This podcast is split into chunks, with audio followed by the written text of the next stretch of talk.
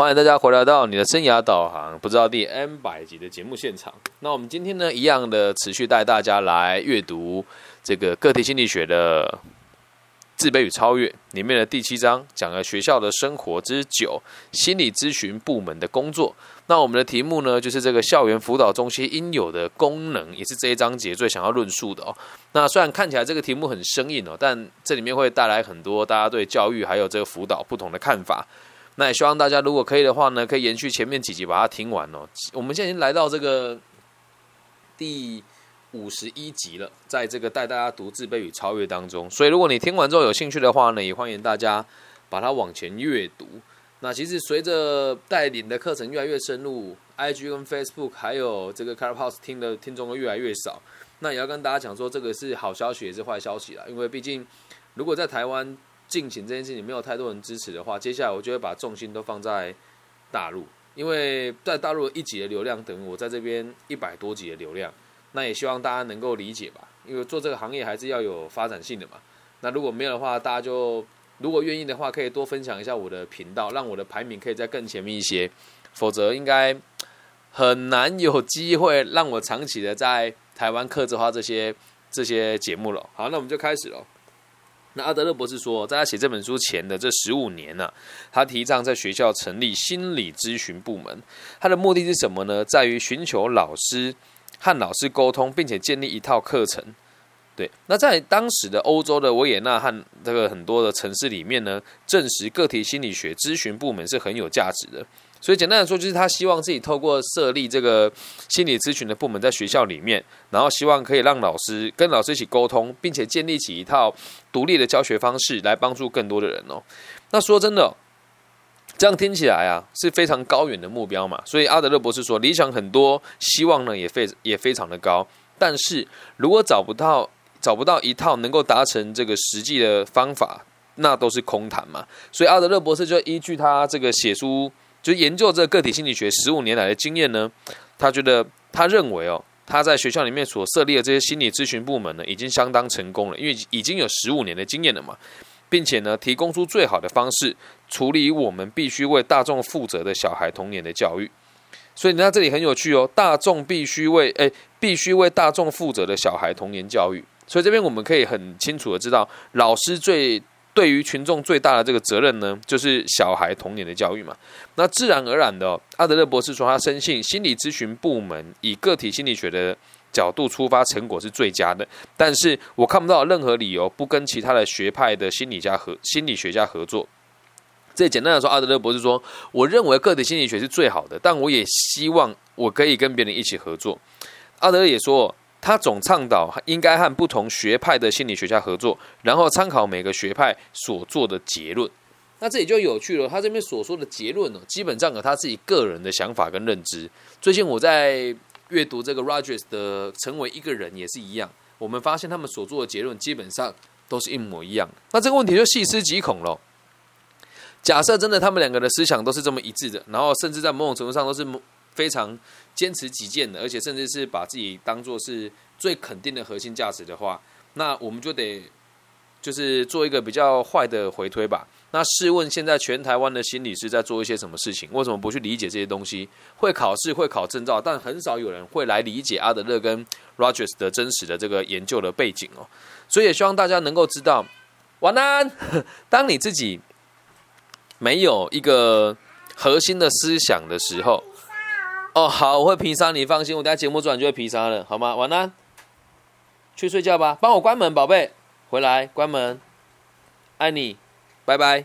对，呃，这个皮沙呢，皮沙是闽南话了啊，这个普通话就是所谓的晾衣服。对，怎么了？我我怎么了？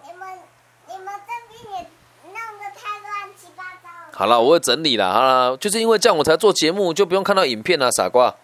去睡觉，晚安。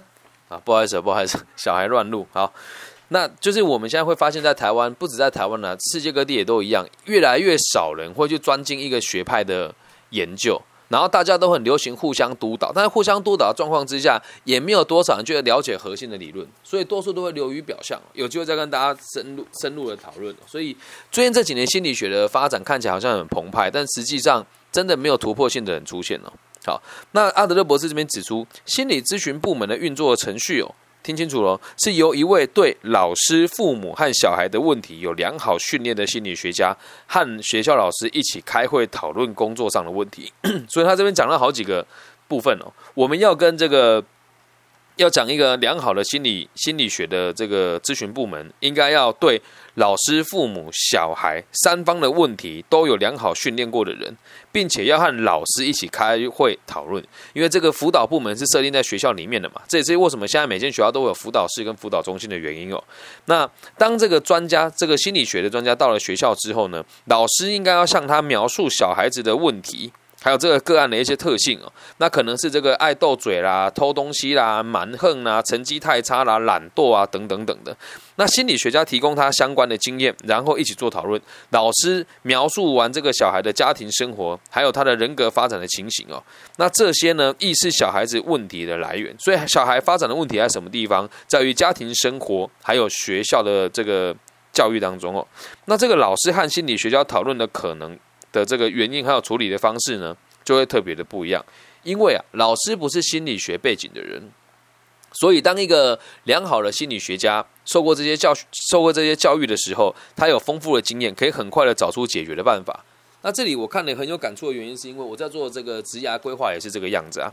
很多人在其他老师那边可能半年一年问题都没有解决，找到我，哎，两个小时就解决了。像我今天就解决了三个个案嘛。嗯，有一个是想去当房屋中介，然后有另外一个呢是想要成为这个呃海外的中高阶主管，然后有一位呢是希望自己可以透过这个 专业的培训，然后未来有机会成为一个投资者。那这些东西他们看起来都觉得哎好像离他们很遥远，但经过我们的教，因为有经验嘛，很快就可以理解出他要的是什么，并且给他具体的建议。那在学校的心理咨询部门也一样啊，老师的教育是老师所得到的教育是这个教孩子考试嘛，而剩下和孩子相处的这件事情，基本上你说他没有，你说他有经验吗？也确实是他教过的学生很多，但是如果你是心理学家或是这个某个方面的专家的时候，你专精的就是某一个问题，所以这个部门必须得存在。那这个概念其实延伸到现在台湾哦，在很多高中职也会有这个就业辅导组，那在大学呢，每间大学都会有所谓的就业辅导中心。哎，那你也可以说我说话狂妄了哦。就如果你现在所就读的大学没有跟我合作过的话，嗯，那我觉得可能他们对这方面也没有很用心吧。因为就以现在我做这个事情，我认为也算是有点心得，而且在东南亚、跟大陆、还有香港、澳门都有人邀请我去做授课，同时也跟很多企业合作。也希望大家能够理解，在某一些教育方面的时候遇到的问题，还是需要专家来。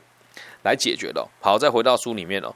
心理学家到访的当天呢，我们讲这个心理咨询的部门会邀请心理学家来学校嘛？他到访的当天呢，个案的小孩和父母也要到场哦。这边讲的是在当时的欧洲的教育的状况，个案的小孩的父母也得到场，然后在心理学家和老师决定好如何和父母恳谈，并且告诉家长孩子的。这些问题的原因之后，他们会先找到父母进房会谈，希望父母能够提供更多的资讯，然后心理学家和父母会开始先讨论，他会建议父母帮助小孩子的方法，这样能够理解吧？但现在台湾有这么做吗？没有啊！像我小时候在西湖高中被人家叫去学校的时候，第一件是什么？先在辅导室帮我们分开讯问，分开讯问完之后呢，让我爸爸妈妈来，先让我老师在外面奚落他一顿之后，再让他进辅导室来。嗯，我说的都是事实哦。但你说这些了，师长现在在不在？还存在。台湾的教育现在有没有这些问题？还是有。所以，我们还是那一句话，学这个目的只有一个，不是要教你怎么去推翻人家，而是要让大家知道正确的做法是什么。好了，回到书里面了。总体上哦，正常来讲，一般父母都会很高兴有咨询的机会，而且也会准备好要合作。但是你要知道一件事情哦，如果这些家长排斥的话，那心理学家或老师会和他们讨论其他类似的小孩子的案例，并且告诉这些家长如何帮助自己孩子的方法。所以要知道一件事哦，家长不一定会配合哦。那为什么这边的书里面假设家长是配合的？因为在那个年代，能够读书的人家里都是有钱人，所以应该都会希望给孩子更多的协助。但现在在台湾哦，是这个义务教育嘛，因此很多家长也就很蛮横，甚至很刁蛮啊，甚至是一点责任感都没有的。我们不能看到很多人的这个小朋友的爸爸妈妈都没有在他们身边，都是由爷爷奶奶将他们带大。所以在这里的话呢，角色或许要换成爷爷奶奶。那有些家长就更，我觉得讲就更不负责任吧。来学校就是一顿痛骂，先骂老师说怎么没有把孩子教好，那这时候就会形成老师也无能为力，而家长也不想用心。所以这是现在台湾遇到的状况跟方法。如果你是辅导相关的工作者的话，以前我的频道都有辅导老师在听了，但现在好像越来越少，也有可能因为 Clubhouse 现在使用的人越来越不多。那也希望大家如果未来有机会踏进这个行业，也可以试着用这样的角度去理解你的工作。好，我们继续往下看哦。所以如果家长愿意跟我们谈，跟心理学家谈的话，我们要跟他谈的呢，不是要谈到孩子的错误，只谈孩子的问题哦。什么叫错误跟问题哦？举个例子哦。孩子在学校打人了。如果今天你找爸妈来，直接跟他讨论说你孩子打人了，这就是讨论他的错误。但如果讨论问题是什么，他总是在有需求的时候用暴力解决，这个就叫做问题。所以心理学家应该要寻找出阻碍小孩发展的原因。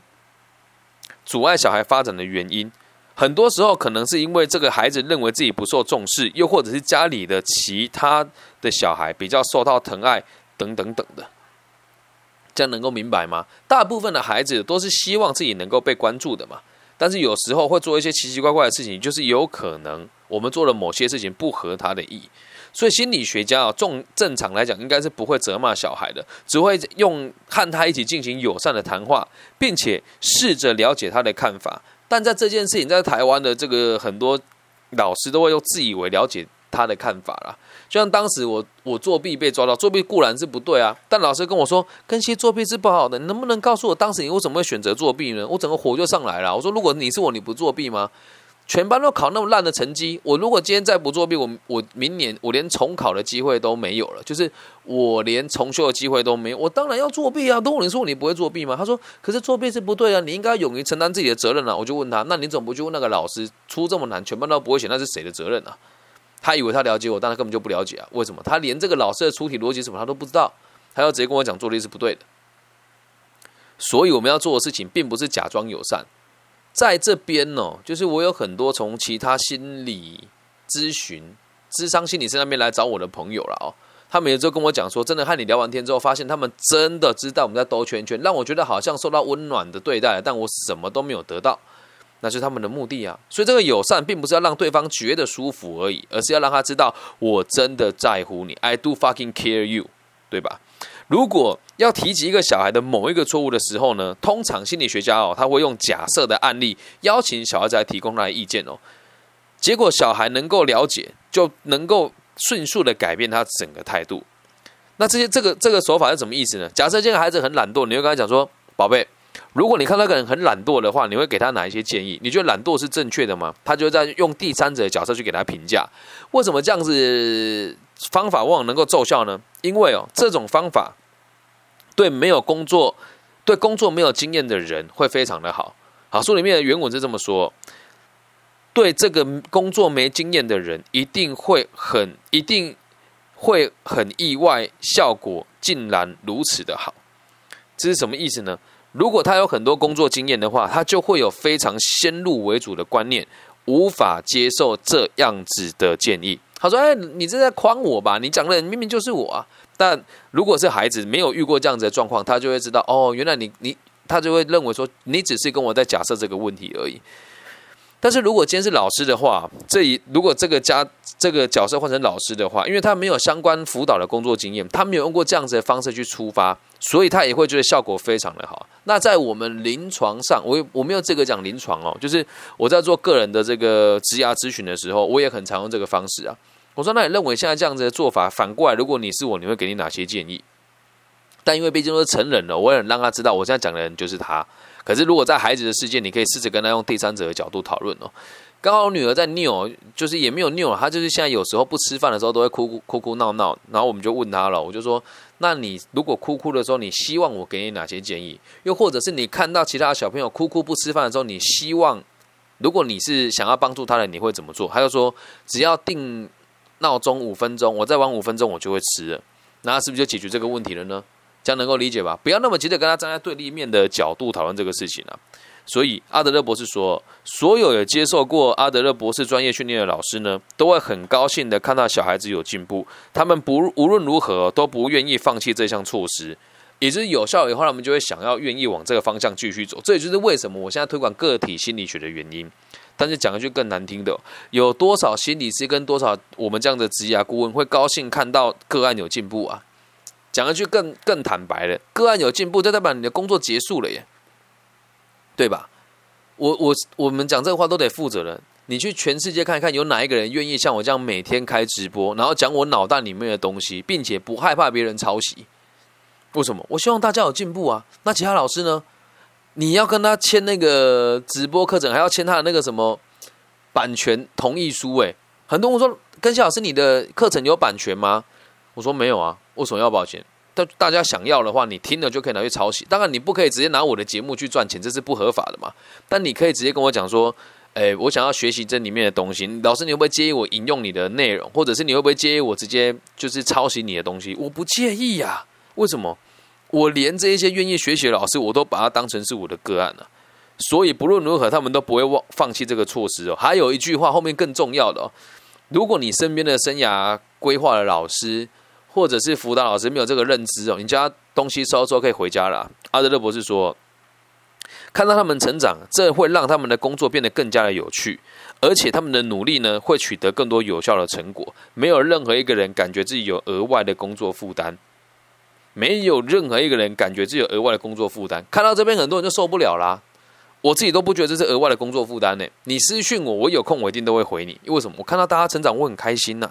就包含我现在做这个节目，每天一个小时，诶，我要策划多久？我要挪多少时间？还要处理我们那个小坏蛋有空了之后，我才有办法来这边录节目。待会录完节目之后，我就要马上去晾衣服了。然后明天早上起来，我还要准备早上给他吃。我不觉得这额外的工作负担啊。前几前一阵我就看到有一个我们在台湾的老师哦，就是一个自称执行长的人呐，就开了一间没有公司的执行，就是没有没有。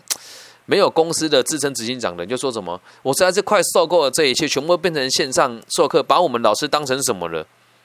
哎，你拿人家的钱做线上课程，不是天经地义吗？赚钱还唧唧歪歪啊，对吧？我看到这，我觉得很可笑啊。还有人说什么，哎，来打电话叫我邀约师，哎，这个交装点费只有八百块，还还敢邀约我？哎，讲一句难听一点，你是乞丐吗？你对这份工作完全没有使命感吗？而这些人哦，往往都是我的某一些前辈，然后呢，在台湾的这个领域呢，也占有一席之地。但我是完全不鸟他们的啦，见面我还是会打招呼啦。但如果他们做生涯规划、做心理咨询，没有这种水平的话，真的不要做了，难看啊！啊，你又说老师照这逻辑讲，不是很多人都没有资格做吗？是啊，我的世界真的是这样，我觉得很多人都没有资格做啊。一定有人问了，那你觉得自己有资格吗？我觉得绝对有啊，我很用功诶，我也很努力。我今天，我甚至最近都在做一件事情哦，我在购入我各个不同的学生的创业的东西，去造成经济上的流动。他们的公司快倒掉了的时候，我就会去收购他一点东西来卖给其他人。嗯，然后像我今天本来没有想要剪头发，也是我朋友的店啊，我知道最近状况不好，以前去他都会打折，今天我就说你不要打折的，帮我收全部。那如果没有这种胸襟跟心心胸的话，你做这还不就是为了一种？自我肯定吧，然后说出来就是弥赛亚情节啊，想要透过这个地方树立你自己的权威啊，这都是错误的哦。所以啊，在阿德勒博士说，他在学校这个处理这些流程大概只有半个小时左右。通常呢，只要不用半个小时，就可以把所有的苦恼，他们好几年解决不不了的困扰给解决掉。那这个在我世界里面，我也很常这么做。你说哈，原来我我我不是很认真的人，我只假装自己很认真哦。我觉得这个观点我在这边也很常提出来，很多人只是假装自己很认真而已啊。花钱去上什么督导课程，然后再上什么，什么都没上到啊，对吧？然后还有这个去上什么励志课程，或是大家一群人办什么线上读书会，一群老师互相吹捧，很认真吗？没有诶，很认真花父母的钱做行销诶，他们根本就没有来注重注重这个课程的内容啊。然后大家都说什么自己戏骨回来的啊，什么海外几强的企业啊，诶，真的很可笑。各位朋友，如果你真的愿意的话，可以听听我节目里面跟真的顶尖的大陆的。这些北京大学、这个人民大学的人互动的过程，听一听他们这些人怎么说话，再看看台湾目前这一群自称自称这个职涯年轻的这个职涯老师的人的水平是什么了，这样能够理解吧？